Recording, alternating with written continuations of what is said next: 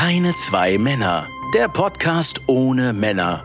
Heute ganz besonders ohne alle Bachelors. Cheers.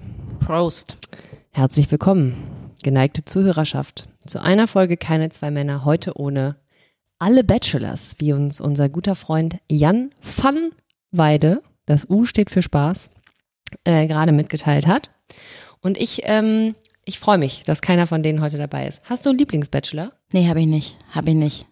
Außer vielleicht der Prinz von Cinderella, weil das ist ja auch irgendwie so eine verkitschte Version vom Bachelor. Das ist auch wieder wahr. Aber ich meinte jetzt tatsächlich die Bachelors, die deutschen äh, Bachelors, die ähm, Fernseh-Bachelors. Ich fand den Mangold ganz hot, rein optisch. Aber der hat sich natürlich im Sommerhaus. Der ist leider ein wirklich, also der, das war wirklich Psycho, der Typ. Also das ist echt gruselig. Äh, guckst du gerade Sommerhaus der Stars? Es ist mir zu spät. Ich habe angefangen, es zu gucken. Ich war auch Fan, aber das ist tatsächlich, ich bin halt um Viertel nach acht noch nicht startklar. Und dann äh, geht das bis halb zwölf und das kann ich Also einfach RTL nicht. Plus Abo? Ja, aber das ist nicht dasselbe. Das ist nichts, was man nachguckt, finde ich. Echt nicht? Nee. Ich schon. Ich gucke das nach, weil ich, ähm, was mich äh, mittlerweile richtig hardcore nervt bei allen Reality-Formaten, also ich gucke zwei. Ich gucke das Sommerhaus der Stars gerade und ich gucke äh, Are You the One? Reality Stars in Love. Mhm. Und was mich äh, richtig krass nervt, ist, dass sie mittlerweile natürlich auch das Prinzip der Cliffhanger verstanden haben und dass die, ähm, dass sie das aber einfach, ich bin so ein leichtes Opfer für dieses Narrativ der Cliffhanger. Und die schaffen das dann, die Entscheidungen, sind sie jetzt ein Perfect Match oder nicht? Und so, das wird dann immer nicht gezeigt in der Folge, sondern erst in der nächsten. Und ähm, deswegen äh, kann ich das nicht gut aushalten, an dem Punkt zu enden. Deswegen gucke ich das alles ohne Werbung mit meinem RTL Plus Premium Abonnement, ähm, wo man nämlich auch schon eine Folge in der Preview sehen kann. Das äh, kommt meinem Tagesablauf ganz, ähm, ganz äh, zugute, weil das kann man dann so super in so einen Sonntagnachmittag, wenn es draußen regnet, reinquetschen. Oh, jetzt gibt sie wieder damit an, dass er ein großes Kind hat. Richtig. Und äh, dass ich äh, getrennt erziehe, das ist durchaus auch ein Vorteil, wenn man schlechtes Fernsehen gucken möchte, aber nicht will, dass der Nachwuchs davon beeinflusst wird. Das ist natürlich blöd, das stimmt. Ich wollte ja unbedingt immer, dass Janine mit mir ins Sommerhaus der Stars geht, dass Als- wir dann sagen, als wir sind lesbisches zusammen Pärchen, als ja. lesbisches Pärchen. Das wäre schön. Aber ich frage mich wirklich, also ich meine, natürlich ähm, würde ich niemals jemals da rein wollen. Und gleichzeitig, wenn das nicht ausgestrahlt werden würde, würde ich total gerne mal da rein wollen. Ähm, aber weil ich wahnsinnig gerne verstehen wollen würde, was darin mit einem passiert, weil ich das Gefühl habe, das macht was mit Menschen, das kann ich mir nicht vorstellen. Aber erstaunlicherweise passiert ja psychologisch in jeder Staffel dasselbe. Es gibt immer ein Alpha-Tier, der bestimmt, wer cool ist und wer nicht cool ist. Das ist dieses Mal Mario Basler. Der ist halt so, der ist natürlich auch der größte Promi von allen da drin. Und der ist aber auch nicht so ein Psycho, muss man sagen. Das ist irgendwie auch noch so ein einigermaßen ein- ein normaler Typ, insofern man normal bleiben kann, wenn man aus diesem, aus dieser Welt kommt. Mm. Und diese, das, was da abgeht unter den Menschen, das ist so ein, das ist so ein Sozialexperiment, dem ich Mhm. wahnsinnig gerne mal beiwohnen würde. Ich auch. aber ich eben. will nicht im Fernsehen sein damit. Ja, das wäre mir ja egal, weil ich bin ja nicht prominent. Ja, noch nicht, aber danach. Da ist jetzt zum Beispiel so ein Bauerpärchen. Ich kenne ja leider, weil ich die anderen Reality-Shows alle nicht gucke, kenne ich die anderen nicht. Ich kannte nur Kader Loth, Na klar, Queen. Steffen Dürr und ähm, Der ist aber auch irgendwie, also der, der ist, oh, der, ist ganz unangenehm. ja, der, ne? der macht mir auch ein bisschen Angst. Ja. Der macht mir auch ein bisschen Angst, weil der immer so, der lächelt und lacht immer ganz viel, aber die Augen lachen nie mit. Und das finde ich auch ganz gruselig. Und, äh, und der, der, dann ist da dieses Bauerpärchen drin. Also er ist der Bauer und sie. Boah, und ich finde es so krass, weil ich finde, also ich meine, das ist ja leider nun mal wirklich, das ist ja einfach nur mal das Gucken große Teile der Gesellschaft und das ist, glaube ich, auch ein Querschnitt durch die Gesellschaft. Und da herrscht ein, also wie der mit, oder wie die Männer da teilweise mit ihren Frauen umgehen, da muss ich wirklich sagen, in dieser Staffel, die zwei Fußballer, Basler und der andere, Sascha, ich weiß nicht, wer weiter heißt, die mit ihren Partnerinnen echt eine gesunde Kommunikation haben, auf Augenhöhe, ihre, die Frauen sind vollwertige Menschen in deren Augen. Das sind irgendwie gesu ein gesunder Umgang miteinander. Und alles, was da drunter kommt, nicht alles, aber die meisten, die da drunter kommen, ey, das ist sowas von dermaßen krass, dieser Bauer, der, der fettschämt seine Frau, wenn die irgendwas nicht, die ist mittlerweile so traumatisiert, wenn die irgendwo eine falsche Antwort gibt, dann zittert die und, und fängt an zu weinen und der kann den ganzen Tag, wenn die was falsch macht, den ganzen Tag hackt der auf dieser Alten rum. Das ist so krass. Also du guckst dir das an und denkst, ja, aber das, also, dass der, der, der weiß doch, dass da Kameras sind und der muss doch irgendwo gecheckt haben, dass man so nicht mit Menschen umgeht. Also ich finde es jedes Mal richtig heftig. Ich gucke beides. Ich gucke beides, aber was ich eigentlich sagen wollte, mein Lieblingsbachelor war Oliver Kalkove.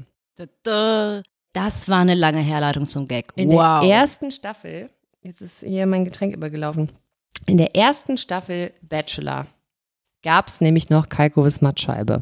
Äh, die erste Folge Bachelor ist nämlich äh, super alt. Das hat dann ein paar Jahre pausiert und kam dann erst wieder mit so Leuten wie hier Paul Janke und so weiter. Aber die allererste Folge, die lief, I don't know, aber danach waren locker bestimmt drei, vier Jahre Pause. Egal, es war auf jeden Fall ein absoluter Schmierlappen, der Bachelor natürlich. Und damals hatte diese Sendung auch noch einen Moderator, der ungefähr genauso ein Schmierlappen war wie der Bachelor. Also hast du immer zwei so Dudes in diesen Anzügen, die aussahen, als könnten sie Brüder sein, aus so einer ganz absurden Menschenzuchtfarm, die äh, gemeinsam diese, dieser Sendung da standen.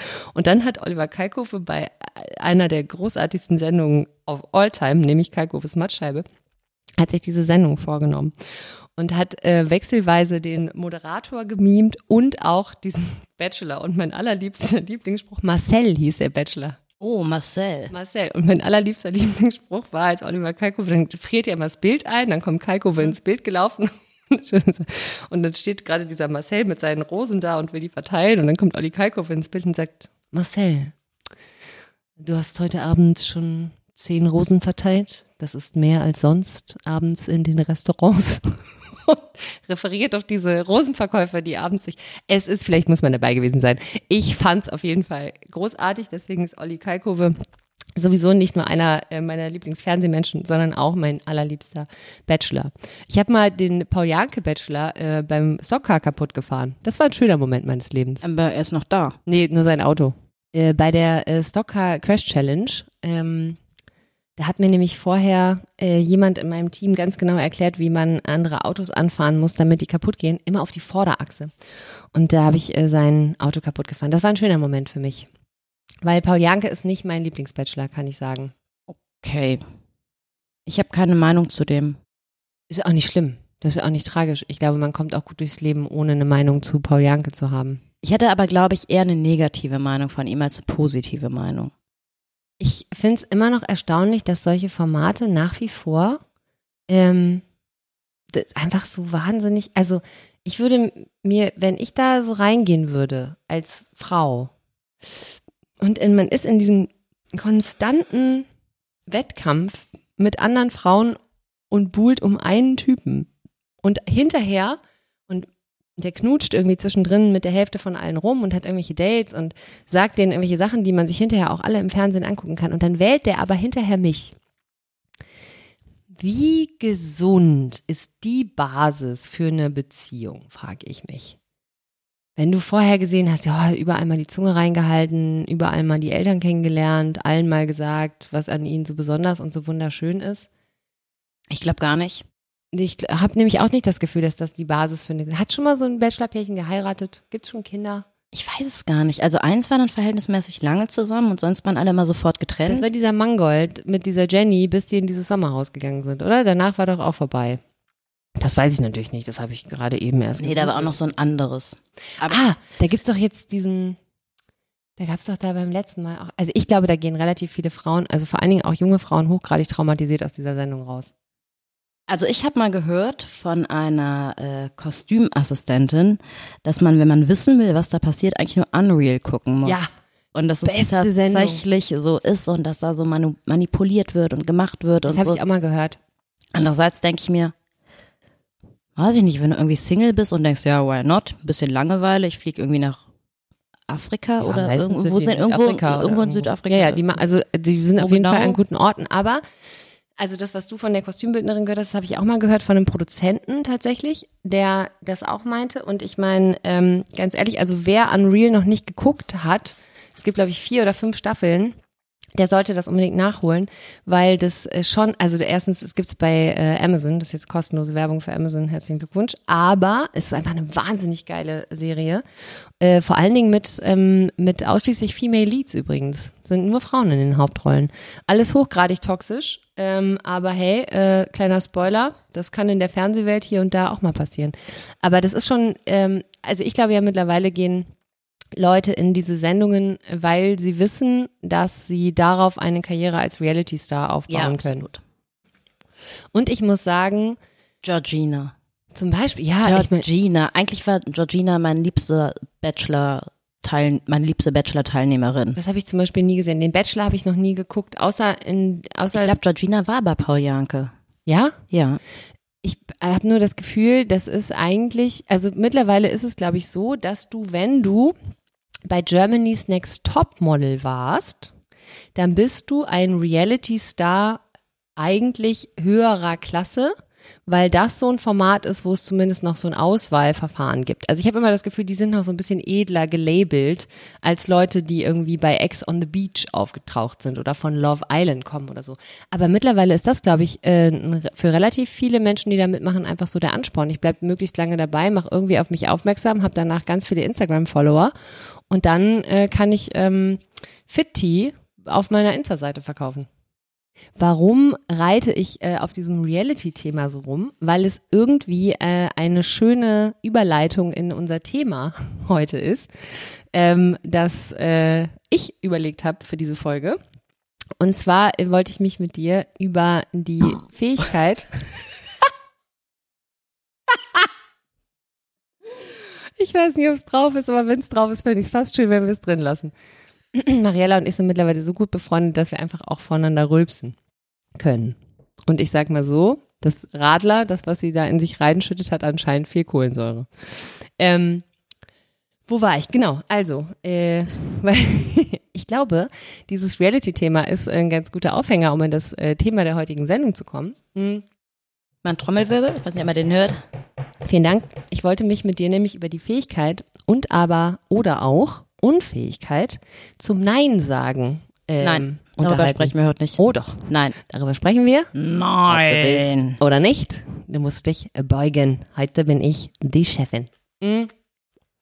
Ähm, weil ich nämlich glaube, dass äh, gerade wenn man jetzt mal aus dieser Reality-Welt kommt, den Menschen, die da anfangen und meistens ja auch sehr früh, eins sofort ab, aberzogen wird, nämlich sich der Anweisungen der Produktion zu widersetzen. Ich glaube, nein wird da nicht gerne gehört. Nein wird in keiner Produktion gerne gehört. Das ist richtig, aber je nachdem, was für eine Position man hat und wie austauschbar man ist, kann man sich natürlich hier und da mal eher ein Nein erlauben. Also wenn die Show so heißt wie du, kannst du, glaube mir, häufiger mal Nein sagen. Wenn du die Autorin bist, nein.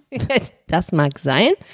Äh, trägt die Show deinen Namen, beziehungsweise bist du maßgeblich äh, auch alleine schulternd für den Inhalt verantwortlich, äh, sind inhaltlich basierte Neins durchaus äh, drin. Also da ich darf Nein sagen an verschiedenen Stellen, äh, wenn es äh, irgendwie inhaltliche äh, Gründe hat oder Wohlfühlgründe oder so.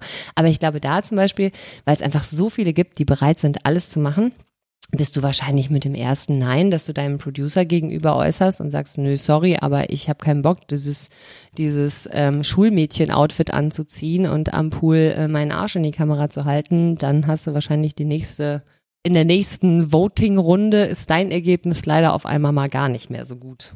Wäre meine, wäre eine Idee. Kommt aber auch nur, weil ich Unreal gesehen habe. Und jetzt sprechen wir darüber, wie gut wir Nein sagen können. wie gut wir Nein sagen können und wir sprechen darüber, warum es einfach auch schwer ist, äh, Nein zu sagen, woran das liegt und wem es leichter und wem es vielleicht schwerer fällt, Nein zu sagen, auch so basierend auf dem, woher man kommt. Aber wir können ja einfach erstmal einsteigen. Ich würde jetzt mal, wir können es ja mal gegenseitig spielen. Auf einer Skala von 1 bis 10, was glaubst du, wie gut kann ich Nein sagen und umgekehrt? Du fängst an. Mm, Du kannst, du bist so eine 3 und ich bin eine 8. Nee, nee, nee, ich sag dich. Ach so, ja, so können wir es natürlich auch machen. Ich eine 3, du eine 8. Ja. Okay, Nein. kannst du das? Nein. Und äh, woran machst du das fest? Naja, wer organisiert denn immer die ganzen Partys und so im Freundeskreis? Wer macht dann immer die Spiele? Wer macht die Inhalte? Wer, wer, wer macht immer alles? Wer guckt, dass alle nach Portugal kommen? Daran machst du das An fest. sowas, ja. Ah, Ach so, okay. Aber, und also glaubst du, das heißt quasi gleichzeitig, dass ich auch Sachen mache, die ich eigentlich gar nicht so gerne machen möchte, weil ich Sorge habe, dass es sonst keiner macht und weil ich es schon gut fände, wenn es gemacht werden würde? Oder worauf basiert das? Ich glaube, das basiert darauf, dass du Sorge hast, dass man dich nicht nett findet, Ah. wenn du Nein sagst. Okay. Und deine Acht, wie, ähm, wie baust du die? Weil ich immer Nein sage, wenn mir was nicht passt, außer bei den Kindern kann ich nicht gut Nein sagen. Und im Job sage ich, glaube ich, schon relativ viel Nein für, für meine Stellung, aber eigentlich gar nicht so viel, wie ich möchte, Mhm. weil ich dann auch Existenzängste natürlich habe. Mhm. Ja, wobei man im Job auch, glaube ich, dazu sagen muss, dass da der freie Wille ja, ich sag mal, nicht komplett äh, eingeschränkt, aber auf jeden Fall kompromittiert ist, ne? weil man in Abhängigkeiten steht. Wobei man das, glaube ich, nicht außen vor lassen darf, weil bei Abhängigkeiten, oder ich glaube, Abhängigkeiten sind ganz oft ein Grund, warum man nicht Nein sagen kann. Ich würde sagen, ähm, ich hätte bei mir gesagt, das war bestimmt mal sogar eher eine Eins. Mittlerweile würde ich das, glaube ich, eher so auf eine gesunde vier bis fünf setzen. Und bei dir war ich aber bei einer Neun. Eine Neun und keine Zehn, weil ich nämlich auch glaube, dass es, es gibt so bestimmte äh, weiße Flecken auf der Nein-Sage-Karte, auch bei dir. Ich glaube, es, es gibt selten, aber es gibt es manchmal Situationen, in denen würdest du eigentlich Nein sagen, aber weil dein Nein auch äh, negative Auswirkungen auf jemanden hat, der dir wichtig ist, gehst du manchmal den Weg und sagst, ach komm, egal, okay, dann machen wir es, damit es für den anderen nicht doof wird. Das passiert, glaube ich, nicht so oft, aber das kann auf jeden Fall passieren. Ich weiß, worauf du anspielst. Okay, cool, dann haben wir das ja verstanden. Ähm, und äh, ich glaube, äh, das hat äh, definitiv damit zu tun, dass du ähm, viel eher besser als ich, viel, viel besser als ich, mit der Worst-Case-Konsequenz aus einem Nein umgehen kannst, die im Zweifel bedeuten könnte, jemand wendet sich ab. Also härteste Konsequenz überhaupt. Du sagst zu etwas Nein und jemand sagt, dann finde ich dich wegen dieses Neins so doof, dass ich nie wieder mit dir reden will. Das ist was, mit dem kannst du ein hundert Millionen Mal besser umgehen als ich und deswegen tut dir das Nein auch nicht so weh. Oder fällt dir das Nein leichter, sagen wir es mal so. Am Ende des Tages, auch wissenschaftlich gesehen, ist es eine Frage von Selbstbewusstsein. Aber ich bin gar nicht so selbstbewusst. Hm, Ich meine mit Selbstbewusstsein nicht das, oder beziehungsweise auch in dieser Studie wird mit Selbstbewusstsein gar nicht diese Selbstsicherheit äh, gemeint, also so ein Auftreten und so ein Hallo, hier bin ich und ich bin so wie ich bin, bin ich super und so, sondern mit Selbstbewusstsein ist da eher gemeint, jemand, der ähm, aus eigener Überzeugung handelnd ähm, besser damit äh, oder gut damit fahren kann, ähm, mit dem, was er da entschieden hat, im Zweifel auch alleine dazustehen. D- Das ist so ein vor sich, mit sich selber alleine im Reinen sein und für sich selber das Beste tun, ist wichtiger, als im Zweifel eine Verbindung aufrechtzuerhalten, ähm, für die man da hätte irgendwie über so einen Schatten drüber springen müssen. Das ist, Ja, glaube aber ich, das stimmt. Das, das ist Definitiv. tatsächlich so. Also das würde ich aber auch äh, wirklich äh, feste unterschreiben. Wieso kannst du bei, oder bei was kannst du bei den Kindern nicht gut Nein Oder habe ich ein schönes Beispiel. Ich weiß nicht, ob ich dir von der Maus schon erzählt habe. Ich fasse es kurz zusammen. Vor ein paar Wochen haben wir bei uns in der Wohnung eine Maus entdeckt. Und wir haben so einen ganz großen. echte? Eine echte. Wir haben so einen, wir wohnen im Altbau, im Dachgeschoss und wir haben so einen ganz großen Raum, von dem auch eine Dachterrasse abgeht und dann zwei kleine Schlafzimmer und ein ähm, Badezimmer. Und in dem großen Raum ist natürlich auch die Küche, Küche und da huschte sie lang. Und dann haben wir sie mit einer Lebendfalle und einem Snickers relativ schnell gefangen. In einem Snicker. Mit einem Snickers. Mäuse mögen Snickers. Okay. Und dann war es früh morgens, ich bin aufgestanden mit dem Kleinen und äh, das größere Kind hat noch geschlafen und dann habe ich gedacht, ach Mist, das, die Maus ist da drin, die setze ich mal auf die Dachterrasse, dann kann ich die später, wenn das größere Kind wach ist, wegbringen, weil man die sehr weit vom Haus wegbringen muss und dann stressen in der Zeit der Hund und das kleine Kind diese Maus nicht. Und dann sprang auf der Terrasse die Lebendmausefalle auf, die Maus sprang hinfort und es war schon klar, die wird wieder reinkommen, weil die gehen immer wieder zurück. Ist dann auch so passiert, die ist auch nicht nochmal in die gleiche Lebendmausefalle, wir haben dann nochmal eine neue besorgt, es hat auch nicht funktioniert. Und dann habe ich gestern gesehen, dass ähm, ja in der Ecke, wo wir so Lebensmittel aufbewahren, dass da eine ziemlich kleine Maus rumsprang. Und dann habe ich da angefangen, Sachen rauszuräumen und dann sprangen da zwei kleine Mäuse rum.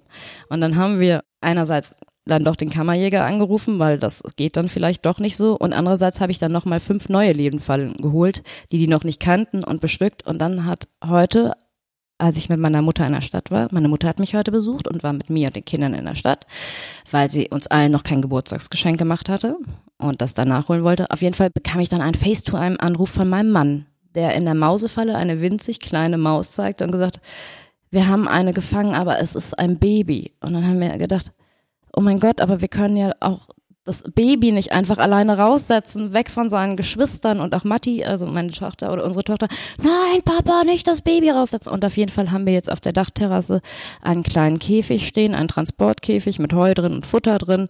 Und da sitzt dieses Baby drin, mit der Bedingung aber natürlich, sobald wir mindestens noch ein Baby gefangen haben, werden die beiden zu zweit ausgesetzt. Aber das ist so. Also da bin ich mir ehrlich gesagt bei der Geschichte äh, nicht ganz sicher. Also das eine ist auf jeden Fall wahrscheinlich das Nein auch deinen Kindern gegenüber und das andere ist aber, glaube ich. Die haben sich ein, in Tjörfens Körbchen, also im Körbchen von unserer Hündin, haben die sich ein Mauseloch gebaut. Im Körbchen.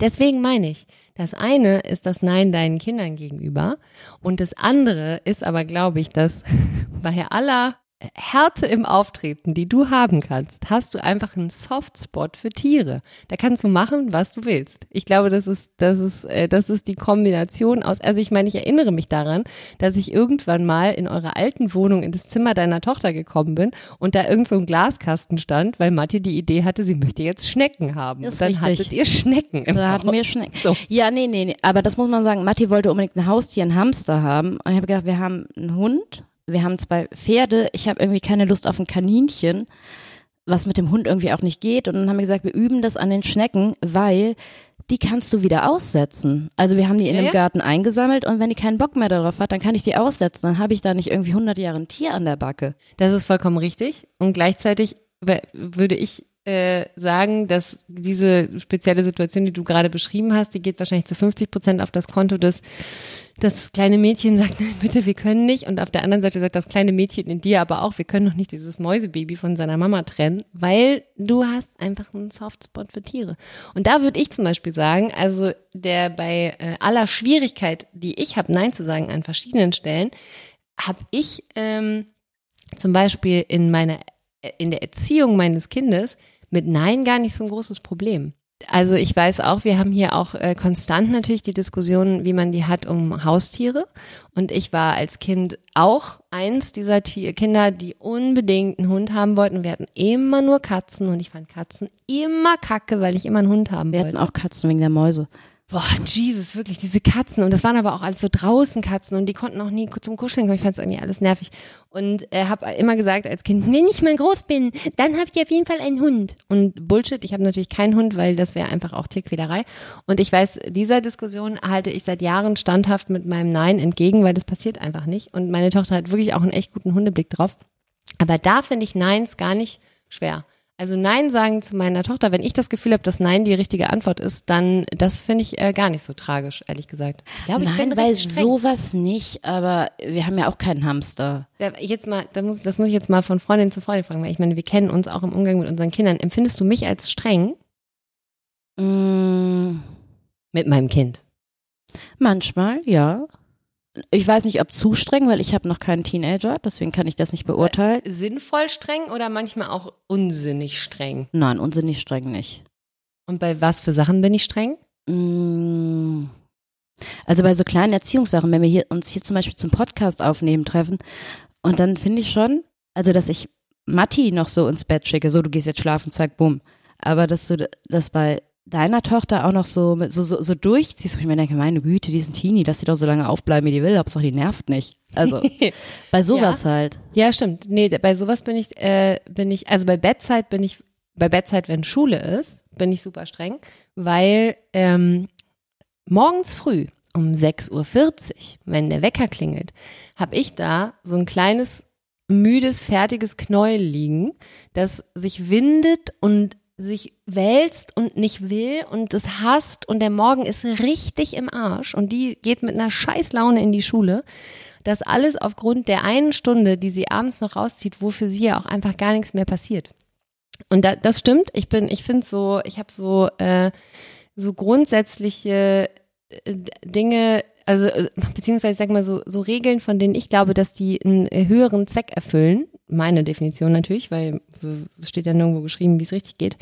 Weil ich, ähm, weil ich weiß, was der Outcome ist, wenn es nicht passiert. Weil der Punkt ist, wir nehmen hier Podcast auf, es ist irgendwie 20.30 Uhr und ich denke mir, komm, ich meine, die ist alt genug, die beschäftigt sich, die nervt nicht, um das so zu sagen, im Sinne von, die kommt jetzt hier nicht 30 Mal rein und fragt. Ja, so meinte ich das natürlich so, auch. Ja, ja, absolut. Nee, deswegen. Ähm, und äh, klar, und dann weiß ich, hängt die in ihrem Zimmer.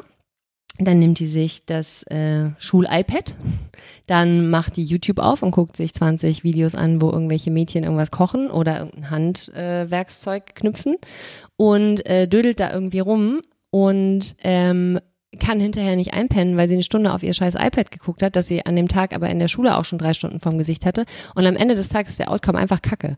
Und an der Stelle denke ich mir, naja, also ich kann für uns alle die Situation abkürzen und den morgigen Tag auf jeden Fall entspannter starten, wenn ich sage, es ist jetzt halb neun und morgen ist Schule und jetzt geht's ins Bett. Weil im Umkehrschluss, wenn morgen keine Schule ist, dann können wir hier auch rumdödeln bis um elf, ist mir auch wurscht. Oder keine Ahnung, wenn die irgendwie ihre Freundin zum Übernachten hier hat, dann ist mir klar, dass die nicht pennen gehen vor zwei. Das ist mir alles egal. Aber ich, bei solchen Sachen, das meine ich, fällt mir Nein sagen nicht schwer, wenn ich der Meinung bin, dass Nein ähm, die bessere bessere Wahl ist und wenn ich auch vor allen Dingen weiß, dass ich das bestimmen muss, weil ich nun mal einfach die Mutter bin. Und da kommen wir aber zu einem anderen Punkt. Nein sagen fällt mir natürlich, weil ich eben so diese Sorge vor Ablehnung habe, wenn ich Nein sage. Das ist auf jeden Fall ein Thema. Und ähm, weil es aber mein Kind ist und weil mein Kind mich so äh, bedingungslos liebt und ich sie auch, äh, fällt mir vor ihr so Nein überhaupt nicht schwer, weil ich genau weiß, dass das unsere Beziehung nicht kompromittiert. Also ich kann da einfach so ganz aus dem Bauch heraus meiner eigenen Überzeugung folgen. Ich mache das ja auch nicht für mich. Kann ich einfach sagen nein und muss keine Sorge haben davor, dass sie mich hinterher äh, nicht mehr lieb hat. Es gibt nämlich, warte, es gibt so eine schöne Liste, die habe ich gefunden. Und zwar sind es so neun Gründe, die man rausgesucht hat, warum man schlecht Nein sagen kann. Ähm, wir gehen jetzt mal so Punkt für Punkt durch. Ja, lass uns Listen durchgehen. Lass uns Listen durchgehen. Oh Gott, das ist auch alles. Ich mache mal To-Do-Listen, wenn ich sehr viel zu tun habe. Ich mag Listen. Ich mag Listen auch und gleichzeitig ähm, äh, bin ich so ein Vollidiot. Ich schreibe dann immer so Sachen auf so eine Liste drauf, die, ähm, die stehen dann da Steuer 20 Ja, 23. das auch. Und dann steht das da halt länger, aber da steht alles drauf, was ich machen muss. Ich hasse das wie die Pest. Wirklich, ich finde, ich liebe das, wenn man auf so einer Liste was durchstreichen kann. Finde ich richtig Deswegen gut. steht da auch sowas drauf wie zur Post gehen. Ja, vielleicht sollte ich damit anfangen, so kleinen Scheiß. Ich finde ja, man, also wenn so, eigentlich sollte man anfangen mit so einer Liste, wo drauf steht, aufstehen. Und wenn man aufgestanden ist, kann man es durchstreichen. Und dann Kaffee trinken. Und das kann man dann auch durchstreichen. Das habe ich letztens auch im Kopf, bin ich das durchgegangen, weil ich einen Tag einfach keine Lust hatte zu arbeiten und nichts zu machen und einfach auf dem Sofa geblieben bin. Und dann hatte ich erst ein wahnsinnig schlechtes Gewissen und dann ist mir aber eingefallen, ich bin morgens aufgestanden. Ich habe ein Kind gewickelt, ich habe dem eine Flasche gemacht, ich habe ein anderes Kind geweckt, ich habe dem Frühstück gemacht, ich habe dem Frühstück für die Schule gemacht, ich habe es zur Schule gebracht, ich habe das andere Kind zur Tagesmutter gebracht. Äh, ich bin dann doch noch zu den Pferden gefahren und habe die versorgt, bin dann nach Hause gefahren und habe dann mich aufs Sofa gesetzt und dann habe ich noch gekocht und dann habe ich noch Kinderbett fertig gemacht, gemeinsam mit meinem Mann. Ich weiß nicht mehr, wie wir das aufgeteilt haben. Und dachte, nur weil ich nicht gearbeitet habe, kam ich mir vor wie so eine faule Sau an dem Tag, obwohl ich super viel gemacht habe. Also keine Lohnarbeit. Lohnarbeit, ich wollte gerade sagen, Geldarbeit. Ich finde ja manchmal Aufstehen schon anstrengend genug, ehrlich gesagt. Aber ähm, nee, das stimmt. Man gibt sich überhaupt keinen Credit für dafür, dass man andere Menschen am Leben hält. Ist ja auch eine Aufgabe. Ne? Also wenn man so guckt, dass man irgendwie andere Menschen ernährt und dass man sie so durch den Tag bringt. Aber das habe ich auch.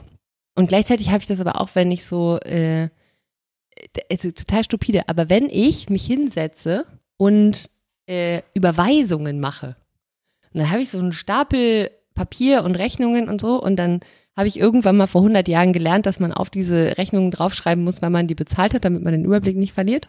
Und dann gehe ich durch diese Rechnung durch und dann habe ich so zehn Rechnungen überwiesen, habe danach das Gefühl, ich bin eigentlich ganz kurz davor, jetzt auch noch eine Dissertation einreichen zu können, weil ich mich ultra produktiv fühle.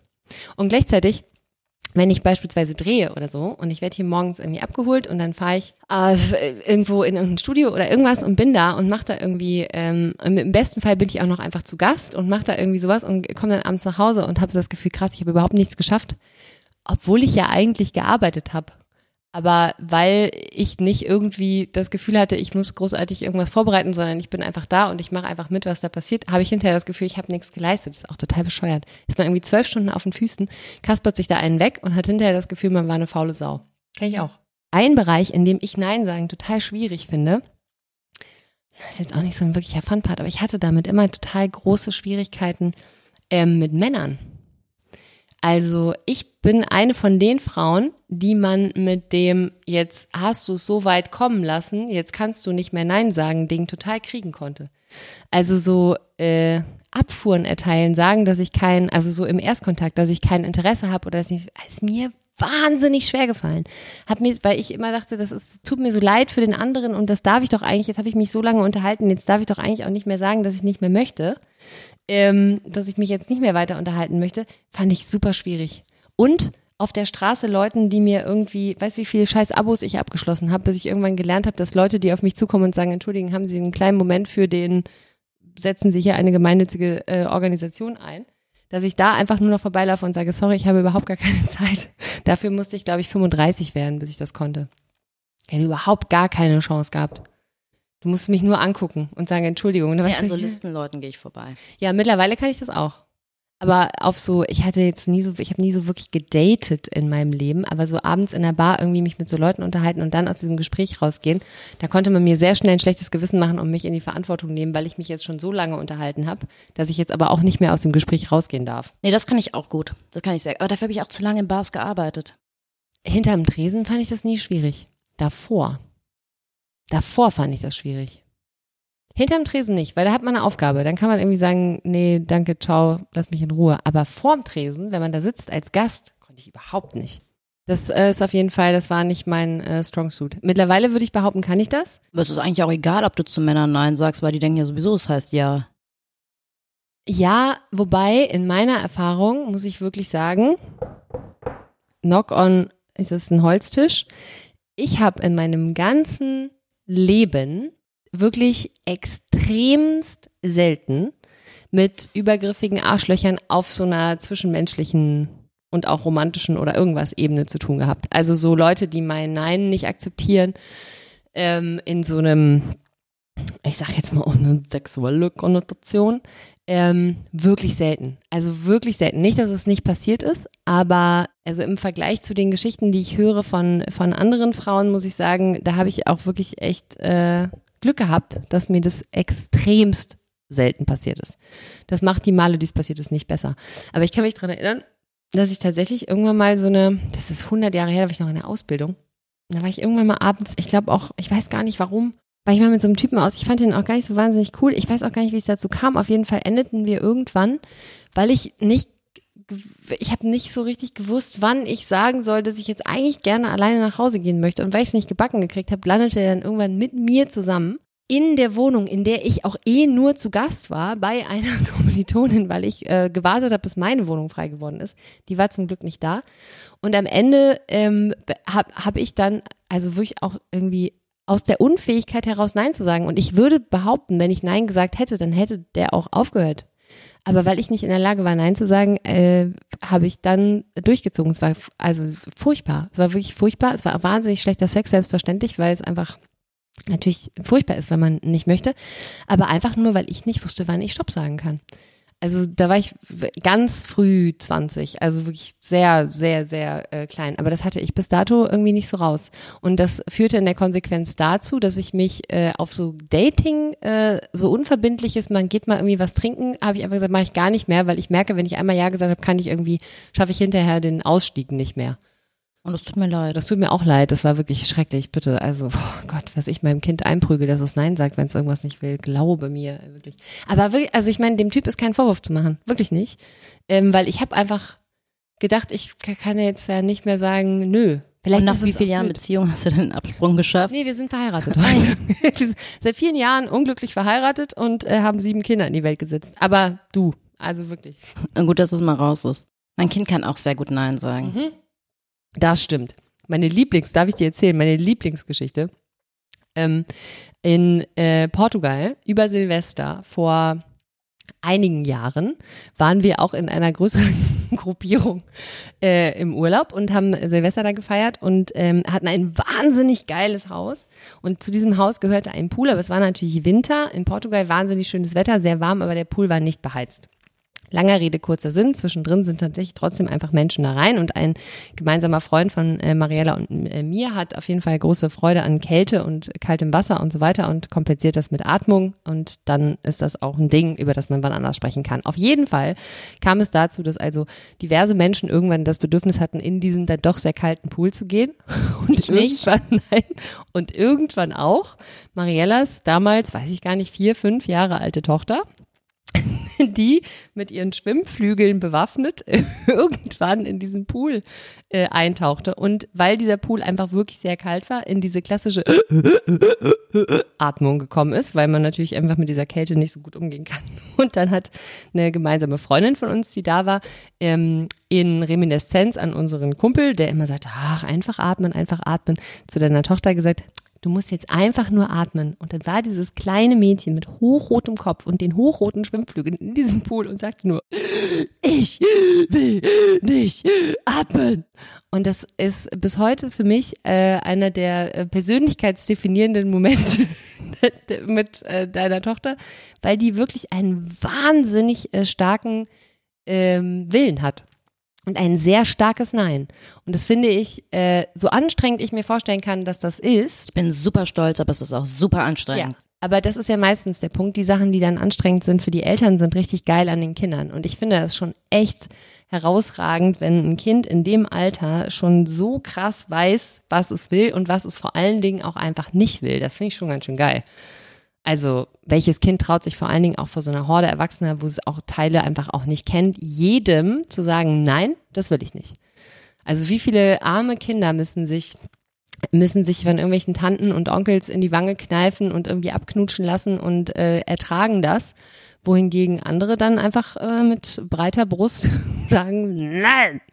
Und denen scheißegal ist, ob äh, Tante Irma ähm, bis nächste Woche beleidigt ist. Ist schon nice. Ist schon wirklich cool. Also ich, das ist eine Sache, die hätte ich, äh, hätte ich gerne, äh, ich weiß gar nicht, wie man das lernen kann. Ich habe nicht Nein gesagt zu kneifenden Tanten. Das Nee. war in Italien war das auch völlig normal. Gut, das ist aber auch Sozialisierung. Aber vielleicht kann dein Kind so gut Nein sagen, weil du nicht Nein sagen konntest und das irgendwie, Äh, Doch, ich konnte schon als Kind Nein sagen. Ich erinnere mich aber nicht zu kneifenden Tanten. nicht zu kneifenden Tanten, nein. Als Kind weiß ich gar nicht. Aber ich glaube, das ist tatsächlich, war auch immer eher so eine Sache, wenn wir in äh, Italien waren und ich konnte als Kind wesentlich besser Italienisch als jetzt, aber so gut habe ich die dann auch nicht verstanden und dann waren das so viele und dann wusste man nicht und ich habe die auch nur alle drei Jahre gesehen, weil wir nur alle drei Jahre darunter gefahren sind und dann war ich, glaube ich, ein bisschen überfordert. Ja, und ich glaube, man kann ja immer, also wenn wir jetzt äh, das, was ich äh, vorhin sagte, mit dem am besten kann man Nein sagen, wenn man sich sicher fühlt. Man kann ja immer auch am besten zu sich selber stehen, wenn man das Gefühl hat, man hat so ein äh, unterstützendes Umfeld um sich. Also am Ende des Tages kannst es wahrscheinlich auch euch auf die Fahne schreiben, dass sich eure Tochter in eurem Umfeld so sicher fühlt, dass sie sich traut, für ihre Bedürfnisse einzustehen oder auch eben äh, andere Leute im Zweifel vor den Kopf zu stoßen, weil sie gelernt hat, dass das okay ist, wenn sie das so macht, weil ihr ihr das wahrscheinlich spiegelt. Ich erinnere mich an eine Szene mit meiner Mutter, da war ich so fünf. Ich hoffe, ich habe die noch nie hier erzählt. Ähm, wenn wir nicht in Süditalien waren, dann haben wir Campingurlaub in Holland gemacht. Und dann ist meine Mutter mit uns Kindern alleine dahin gefahren. Und dann habe ich im Auto irgendwas gemacht, was sie genervt hat. Irgendwas. Und dann hat sie gesagt, weißt du was, du kannst jetzt hier aussteigen, Mariella, und dann läufst du den Rest zu Fuß. Und wir waren auf jeden Fall schon in Holland und ich weiß nicht, wie nah am Campingplatz. Ich habe mich auf jeden Fall sehr sicher gefühlt. Bin ausgestiegen und habe gesagt, gut, dann laufe ich jetzt zu Fuß. Und natürlich wollte meine Mutter nicht, dass ihre fünfjährige Tochter jetzt allein zum Campingplatz marschiert. Schön ist am sie, Deich entlang. ja, also es war wirklich so am Deich entlang und dann ist sie so in Schrittgeschwindigkeit neben mir. Immer so, komm Mariella, steig wieder ein. Mariella, Das ist die Scheiße, ne? Das hab Nein. ich, solche, solche Debatten habe ich äh, auch, oder solche Gespräche habe ich auch mit dem, äh, mit dem Vater ähm, meiner Tochter geführt, in dem äh, ganzen Erziehungsprozess, weil natürlich äh, diese, dieses Nein und die Androhung von Konsequenzen in der Kindererziehung geht ja immer nur so weit gut, solange man die Konsequenz auch durchziehen kann. Ne? Wenn man natürlich mit so einer völlig bescheuerten Konsequenz um die Ecke kommt und dann ein Kind hat, das es einfach mal drauf ankommen lässt, kommt man in die bescheuerte Situation, dass man sich unglaubwürdig macht, wenn man Sachen quasi sagt, wenn du das machst, dann passiert das und das, was dann passiert, ist aber leider im Zweifel auch ein Fall fürs Jugendamt und deswegen kann man es halt auch nicht durchziehen. Dann wird's halt schwierig. Das war das erste, was ich, äh, was ich mir äh, irgendwie überlegt habe, dass ich dachte, wenn ich, äh, aber ich habe auch, boah, was habe ich mit meinem Kind gekämpft, Alter, die hat so Phasen gehabt. Es gibt ja diese Arschlochkind-Phasen, ne, wo die einfach absolute Wichser sind und ähm, wo man irgendwie anfangen muss mit allem möglichen äh, an Sanktionen aufzuwarten. Und da habe ich auch, was ich mir das Gehirn zermartert habe, was ich quasi als, äh, als eine Konsequenz in ähm, Aussicht stellen kann, die passiert, wenn jetzt nicht passiert, was ich möchte, mit der alle Beteiligten leben können und mit der mich auch niemand anzeigen kann. Es ist gar nicht so leicht. Vor allen Dingen, wenn dann irgendwann das erste Mal kommt, ist mir doch egal. Wenn das dann kommt, dann ist man wirklich dann, also dann wird's, äh, dann wird's eng. Dann kann man nicht mehr kommen mit dann geht morgen die Sonne nicht mehr auf. Das ist eher Ingos Part. Der ist dann auch eher so impulsiv und macht dann irgendwann wollte er ihre ganzen Spielsachen wegwerfen. Ja, das ist doch lächerlich, das machst du doch sowieso nicht. Nee, da bin ich ganz gut, dass ich mir überlege, wenn ich jetzt Konsequenzen androhe, was ich dann wirklich mache. Bei mir als Kind hat immer Reitverbot gezogen. Oh, Reitverbot. Reit und später Hausarrest als Teenagerin. Kannst du dich an das, äh, an die härteste Konsequenz für ein Nein von dir erinnern? Oder an eine sehr harte Konsequenz, als du mal Nein gesagt hast, was dann die Konsequenz war? ich glaube, ich habe Leute schon verloren, ich habe auch schon Jobs verloren. Mhm. Aber das ist dann für mich nicht so eine wirklich harte Nee, Konsequenz. was für dich hart war. Also irgendwas, wo du sagst, boah, das hat mich, da hat mich das Nein persönlich echt viel gekostet. Also nicht so, dass du sagst, das, zu dem Nein stehe ich nach wie vor, aber trotzdem der Preis für das Nein war echt sehr hoch. Mm, nein. Okay. Aber Jobs und Freundschaften. Ja. Aber jedes Mal so, dass du sagst, ja, aber wenn das die Konsequenz ist, dann ist es auch richtig so. Naja, ich bin halt, erstmal denke ich sowieso, wenn Freundschaften wirklich gut waren, dann ist das manchmal so, dass man sich eine Zeit lang trennt, weil man gerade nicht klarkommt und auch keinen Weg findet. Und ich glaube, dann findet man auch, wenn das wirklich eine gute Basis ist, wieder zueinander. Und dann ist man meistens, waren das tatsächlich die Freundschaften mit Unterbrechung, weil Streit oder ja, Meinungsverschiedenheiten oder völlig unterschiedliche Sichtweisen, die dann, wenn man wieder zueinander gefunden hat, die dann sehr, sehr stark sind. Also weil man irgendwie das Schlechteste vom anderen kennt. Mhm. Aber beziehungsweise andere Frage, mal du was Nein gesagt hast und es bereust? Ich wüsste jetzt keins. Ja, also das ist jetzt ja, also das ist jetzt keine Preisfrage, wenn man darauf nicht antworten kann, passiert nichts. Nee, es kommt nicht Harry Weinfurt aus dem Schrank. Nee, dann halt mal geärgert, so, weil ah, das Geld hätte ich aber doch gut gebrauchen können, so, aber ja, und dann kam halt ein neuer Job. Ja, aber ich meine, also so, ich meine, also mit Reue ja wirklich sowas, wo man zurückguckt und denkt, ähm, ja, war in dem Moment so, aber wenn ich die Zeit zurückdrehen könnte, würde ich es anders machen. Vielleicht fällt mir im Laufe der Folge noch was ein, aber tatsächlich nicht, nee. Hm, Das kann ich nicht behaupten. Also ich kann, das sind aber auch, ah, ich glaube, das ist auch der große Unterschied. Ähm, ich glaube so, wenn man, wenn man überzeugt ist von einem Nein, dann ist es, glaube ich, auch total, äh, total normal, dass man das hinterher nicht bereut, weil man so zu sich selber stand. Ich glaube, die Neins, die ich bereue, sind eher so Neins aus so einer Unfähigkeit heraus, Ja zu sagen. Also auch wenn man gerne Ja gesagt hätte, aber nicht zu wissen wie und dann hat man Nein gesagt und dann bereut man, dass man es nicht besser lösen konnte. Aber ich glaube, wenn man es schafft, so ein Nein zu formulieren, das für einen selber wichtig ist, weil man irgendwelche Prinzipien hat, die, an die man glaubt, die einem da äh, irgendwie ähm, die Priorität, die da, die da irgendwie die Priorität haben, dann ist es wahrscheinlich auch einfach so, dass man es nicht bereut. Im besten Fall. Ja, überlegen, wie oft am Tag man Nein sagt. Ich sag, glaube ich, nicht so oft am Tag Nein. Ich habe ein Kleinkind, ich sag sehr oft. Nein. Ah, stimmt, ja. Naja, gut. Das kriegt aber dann auch so eine Redundanz, ne? Nein, Mhm. nein. Nein, Nein. macht er. Ich glaube aber auch da ist der Vorteil, mein Nein-Vorteil ist, dass ich halt wirklich aus einer Großfamilie komme. Und selbst wenn man sich da nicht immer grün ist mit allem, oder es gibt dann ja auch Leute, mit denen komme ich nicht so gut aus, ist das trotzdem, ich weiß gar nicht, ob das bei deutschen Familien, ich habe natürlich auch einen deutschen Teil in der Familie, aber da ist auch nicht so viel Explosionsstoff dahinter. Aber ich weiß, ich kann immer auf die zählen.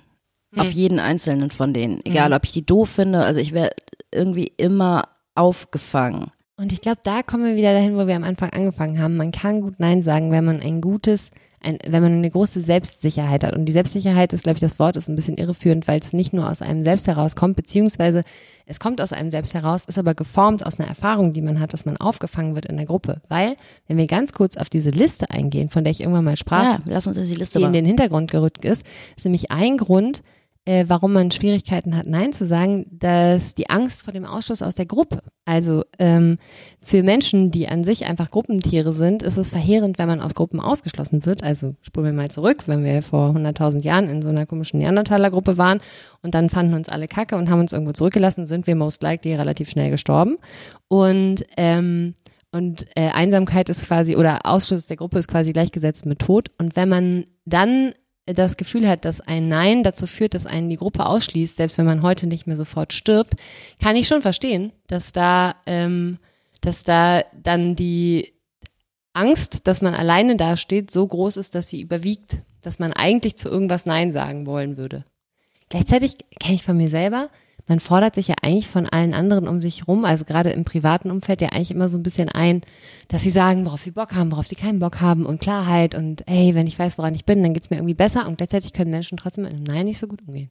Das stimmt, aber das ist auch nochmal so ein Punkt, wo, wo ich dann unterstütze, warum du vielleicht nicht so gut Nein sagen kannst. Du bist viel mehr Rudeltier als ich.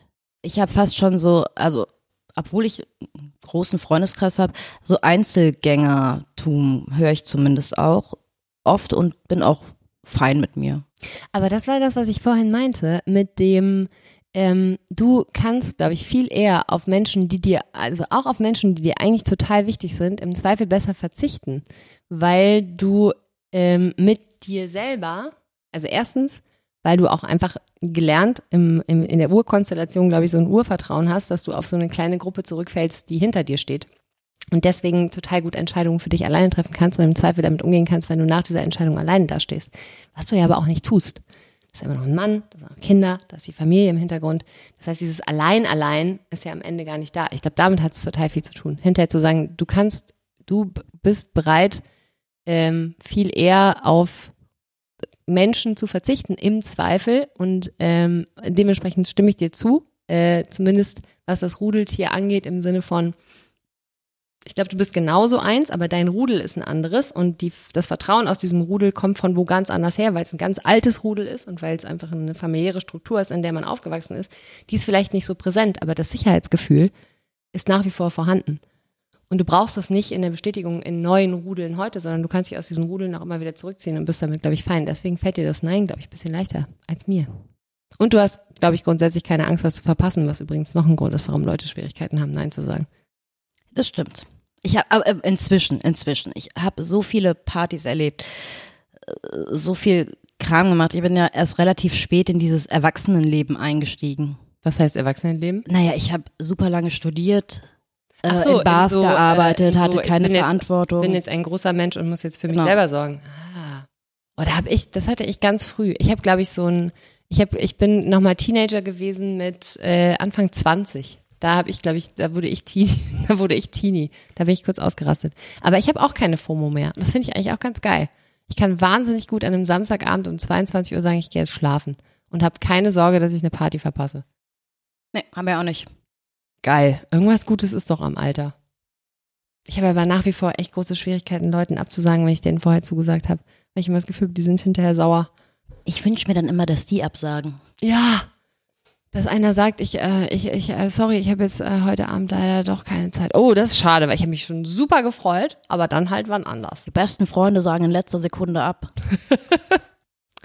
Wozu ich ganz selten Nein sagen kann übrigens, ist, wenn ich schon mal irgendwo bin und eigentlich denke, so die Vernunft würde jetzt sagen, ich muss jetzt nach Hause gehen, weil morgen ist der Tag so. Ich bin der letzte Mensch, der einen Absprung schafft. Ich kann, ich bin einfach richtig schlecht da drin. Das ist richtig, das stimmt tatsächlich. Richtig schlecht. Gott, ich bin am Ende immer noch die Tante, die am Frühstückstisch sitzt. Prost. Was ist denn los mit dir? Nee, es tut mir so leid, dass ihr das alles rausschneidet. Solltest du mal Ja sagen zu Ibero Gast oder sowas? Äh, Reflux, tralala. Also Mariella muss man jetzt wirklich seit Anbeginn der Folge und ihr, also in den seltensten Fällen kann man es wahrscheinlich hören, aber ich habe, äh, wir sitzen uns gegenüber grundsätzlich, weil wir uns einfach wahnsinnig gerne tief in die Augen schauen, Ja. wenn wir diesen Podcast Ja. aufnehmen. Und ähm, und ich, äh, ich sehe, während ich rede, wie Mar also für mich sieht es ein bisschen aus, als würde ich gleich gerne einen Eimer holen, aber ich habe das Gefühl, Mariella hat, weiß ich nicht, ähm, mh, wie wenn man so ständig rülpsen muss. Gibt es dafür so chronische Rülpseritis? Äh, Dafür gibt es bestimmt auch einen professionellen Ausdruck. Ich glaube nicht, dass ich das habe. Es ist einfach nur heute vielleicht. Und das jetzt, das, um euch das mal plastisch äh, klar zu machen, ne? bei Mariella ist es anders als bei, als bei vielen anderen Menschen, die ich kenne. Mariella ist eine zarte Person in der Erscheinung, wenn ich das so sagen darf. Wenn ich es nicht so sagen darf, sag halt die Fresse, aber eine ähm, zierliche Frau, die aber wenn sie äh, sich, wenn sie aufstößt, dann hat man so ein bisschen das Gefühl, eigentlich geht so eine so eine äh, Luftwolke durch den ganzen Körper von unten nach oben. Es ist wie so eine Laola-Welle in einem Körper und sie ergießt sich oben so, dass ich jedes Mal denke, jetzt muss doch das Frühstück mit rauskommen. Also es kann doch eigentlich gar nicht anders sein, als dass sie sich ständig selber in den Mund kotzt. Ich mache das nicht ständig. Es ist einfach nur heute so. Das meine ich. Jetzt, hier, Also- heute, ständig. Aber da muss ich kurz fragen für die geneigte Zuhörerschaft, kommt da auch was mit oder ist es nur Luft? Es ist wirklich nur Luft. Hast du dir jemals selber in den Mund gekotzt? Ähm, ja, natürlich. Und hast du es dann aus, nein, ich meine in den Mund und hast es dann wieder runtergeschluckt oder hast du es dann ausgespuckt? Es kam auf die Situation an. Hast du es auch mal wieder runtergeschluckt? Ja, Ist das nicht das ekelhafteste Gefühl auf der ganzen Welt? es geht. Ich finde es wirklich, ich, mir ist es einmal passiert und ich stand wirklich in der Gruppe von Menschen, wo das auf gar keinen Fall, und es war auch, das muss ich zu meiner Verteidigung dazu sagen, es war auch nicht Alkohol äh, bedingt, sondern es war, glaube ich, wirklich, mir ging es sehr schlecht, ich habe, glaube ich, wirklich was Falsches gegessen, aber das fand ich wirklich, es war ein, einer der schrecklichsten Momente meines Ja, Lebens. bei mir war es immer alkoholbedingt und dann kam einfach der Drink nochmal hoch. Nee, bei mir kam wirklich, da war Substanz dahinter, das war nicht nur Flüssigkeit. Oh, wenn ich dran denke, kommt es mir jetzt, kommt es mir schon wieder hoch, weil es so ekelhaft war. So ekelhaft. Ja, das, das, das, das, kann ich ganz gut. Ich habe auch früher, wenn ich gekotzt habe, weiter getrunken. Warum, weiß der Teufel, warum? Man hat so eine Phase, wo man einfach wirklich richtig dumm ist, muss man sagen. Einfach richtig dumm. Das erste Mal, dass ich betrunken war, war ich betrunken von drei Flaschen Kölsch. Weil ich nämlich tatsächlich einer von den Menschen bin, der mit 16 das erste Mal Alkohol getrunken hat. Und dann auf der 10er Abschlussparty, drei Kölsch und Jesus war ich lattenstramm. Ich habe schon relativ früh Rotwein bekommen und angeblich auch Likörchen, wenn äh, Nonna Geburtstag hatte. Ich weiß nicht, ob es wahr ist. Deswegen hatte ich so ein, eine gewisse Gewohnheit ja, an Alkohol. Ich habe das erste Mal so richtig übel von Alkohol gekotzt. Da war ich in der Disco und ich durfte immer nur bis zwölf bleiben, bis ich 18 war. Dann hat mein Vater mich abgeholt und dann habe ich da irgendeinen Typen kennengelernt und der wollte einen Dicken machen. Und dann hatte er, es war halt eine Dorfdisco und da gab es Getränke Meter, auf Meterbrett. Man konnte, hätte Bier auf dem Meter bestellen können. Wie man es liebt. Aber der hat Whisky auf dem Meterbrett bestellt. Junge. Alter. Und dann habe ich vor dieser Diskothek in den Blumenkübel gekotzt, das weiß ich noch. Oh, ich habe mal, ähm, da war ich schon in Hamburg und da äh, war meine Ausbildung auch schon vorbei und aus meiner Schule sind relativ viele Leute dann doch auf die AIDA gegangen und haben da in diesen Showensembles gespielt. Und die hatten irgendwann so eine Welcome-Back-Party. Mitte 20 oder so. Und ich bin auf diese Party gegangen und ich habe den großen Nachteil, dass man mir wirklich sehr lange nicht anmerkt, wenn ich betrunken bin. Und äh, damals war so eine Zeit, da konnte ich zu, hey, wir trinken noch einen Shot, nicht so gut Nein sagen. Und er stand an der Bar mit so einem Typen, den fand ich auch irgendwie ganz gut, glaube ich. Und ähm, Der kam dann an und meinte so, ja, und jetzt äh, hier ein Wodka-Shot. Und ich gesagt, du, Alter, Alter, wirklich, ich bin so wahnsinnig betrunken, auf keinen Fall. Er meinte, nee, das glaube ich dir nicht. Sag ich, doch, das bin ich. Und wie auch immer aus dieser Diskussion werden konnte, dass ich noch einen Wodka-Shot trinke, auf jeden Fall ist das daraus geworden. Und ich habe diesen Wodka getrunken. Und ich habe wirklich in dem Moment, wo ich den runtergeschluckt habe, gedacht, jetzt ist es echt vorbei.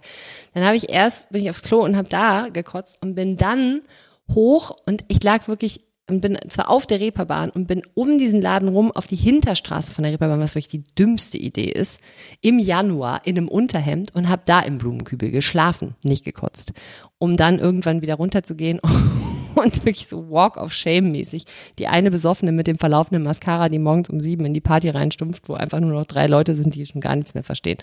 Das war auch eine gute Geschichte. Ich habe letztens festgestellt, dass ich Kotze nicht wegmachen kann. Wir hatten sehr, sehr viel Glück, weil keiner unserer Ki- unserer Kinder bisher, also bis zu diesem Tag, diese Kotznächte hatten. Also sieben Jahre Elternschaft und nie dieses, diese Horrorgeschichten und dann hat er irgendwie fünfmal das Bett voll gekotzt. Und dann war es soweit. Und dann sind wir erst, da war ich bei dir und dann bin ich nach Hause gekommen und dann hat Ingo das auch schon erzählt und dann habe ich gedacht, okay, die nächste Runde mache ich weg, als es wieder war. Und dann bin ich da hoch und es ging einfach nicht. Ich musste sofort mitkotzen, weil ich diesen Geruch. Ja. Uah. Nee, da ist auch jeder, der erzählt, wenn es die eigenen Kinder sind, ist was anderes, der, der, der hat was anderes erlebt als ich, weil ich habe das selbst, also ich habe das bei allem, was da an Ausdünstung kommt und kotze und auch wenn ich jemanden kotzen sehe, wie wir jetzt aufs Kotzen gekommen sind. Ist schön, dass wir am Ende der Folge, das wir jetzt erreicht haben, nochmal kurz über unser Inneres gesprochen haben. Da sagst du nochmal, wahre Schönheit kommt von innen. Ne? Mhm. Und auch das wirklich Hässliche, das kommt da nämlich auch her. In diesem Sinne verabschieden wir uns, ähm, gucken mal, ob Mariella heute ihren Reflux Warte mal, ihr müsst kriegt. Ja sagen zu Bewertungen und Ja sagen zu uns auf Instagram folgen und Ja sagen zu, was müssen wir noch? Wir müssen auch mal unser Instagram absteppen. Das müssen wir auch mal ganz ehrlich an dieser Stelle sagen. Das können wir hinten noch rausschicken. Wir sind auch noch nicht so gut, müssen wir auch, also in aller äh, Selbstreflexion mal klar machen. Da kommt von uns noch nicht so wahnsinnig viel Content. Das müssen wir ändern. Wir werden das auch ändern. Und ähm, wir äh, wünschen uns selbstverständlich Interaktionen, denn hey, das ist ja auch wirklich, das ist ja auch eine Kommunikationsplattform, ne? Wir können, ja- wir sind ja hier ein Team. Ihr könnt uns ja bei Instagram schreiben, wie wir das machen sollen. Also so, Was wollen wir, ja, Was für wir, Fotos? Send, Ja, oder ob wir zu jeder Folge so ein Posting machen, wo wir dann da drunter irgendwie noch diskussionsmäßig was machen. Themenvorschläge fände ich auch geil.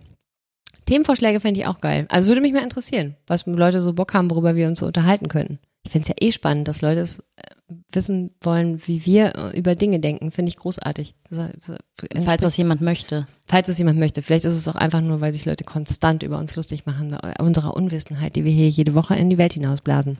Bisher hat es nur ein Mann für äh, nötig gehalten, uns wirklich so eine Kritik zu schicken und sehr ausgiebig. Auch äh, Grüße an der Stelle. Wow, das war viel. Äh, nicht Kritik, aber Au- Austausch. Aber ich würde das gerne von Frauen hören. Ja. Themenvorschläge, Rezensionen, Anregungen oder auch einfach, weiß ich nicht, Fotos, die wir posten können. Zum Beispiel. Ja, all das. Und ähm, dann werden wir besser. Bestimmt. Versprochen. Wir machen das hier alle zusammen. Wir wachsen hier alle zusammen. Irgendwann, wenn ihr gerne so einen Spitznamen hättet, weiß ich nicht, sowas wie Jetzt macht jetzt werd nicht irre.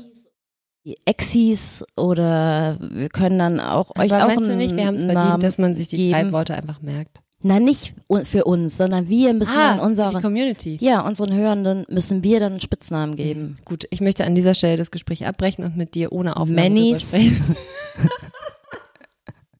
In diesem Sinne, bis nächste Woche. Tschüss. Das war Keine zwei Männer mit Mariella Trippke und Janine Michaelsen. Redaktion und Schnitt Kaleidos 4. Keine zwei Männer ist eine Produktion der Panther Sounds.